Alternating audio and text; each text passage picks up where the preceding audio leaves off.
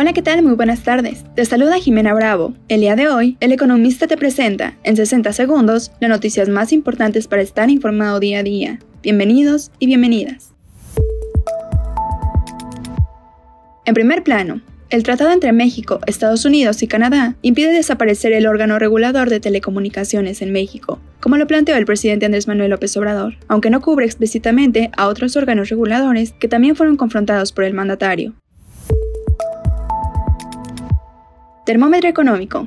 El importe promedio diario operado en el mercado de capitales de la Bolsa Mexicana de Valores cayó 16.87% durante el 2023, debido a una baja de más de 30% en el importe en el mercado global o sistema internacional de cotizaciones.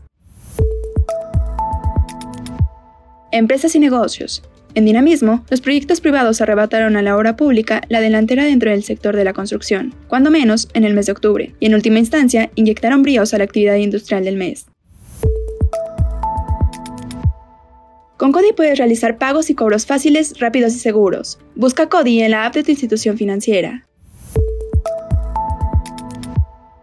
Mantente informado con el economista. No olvides seguirnos para no perderte tus 60 segundos de noticias. Hasta mañana.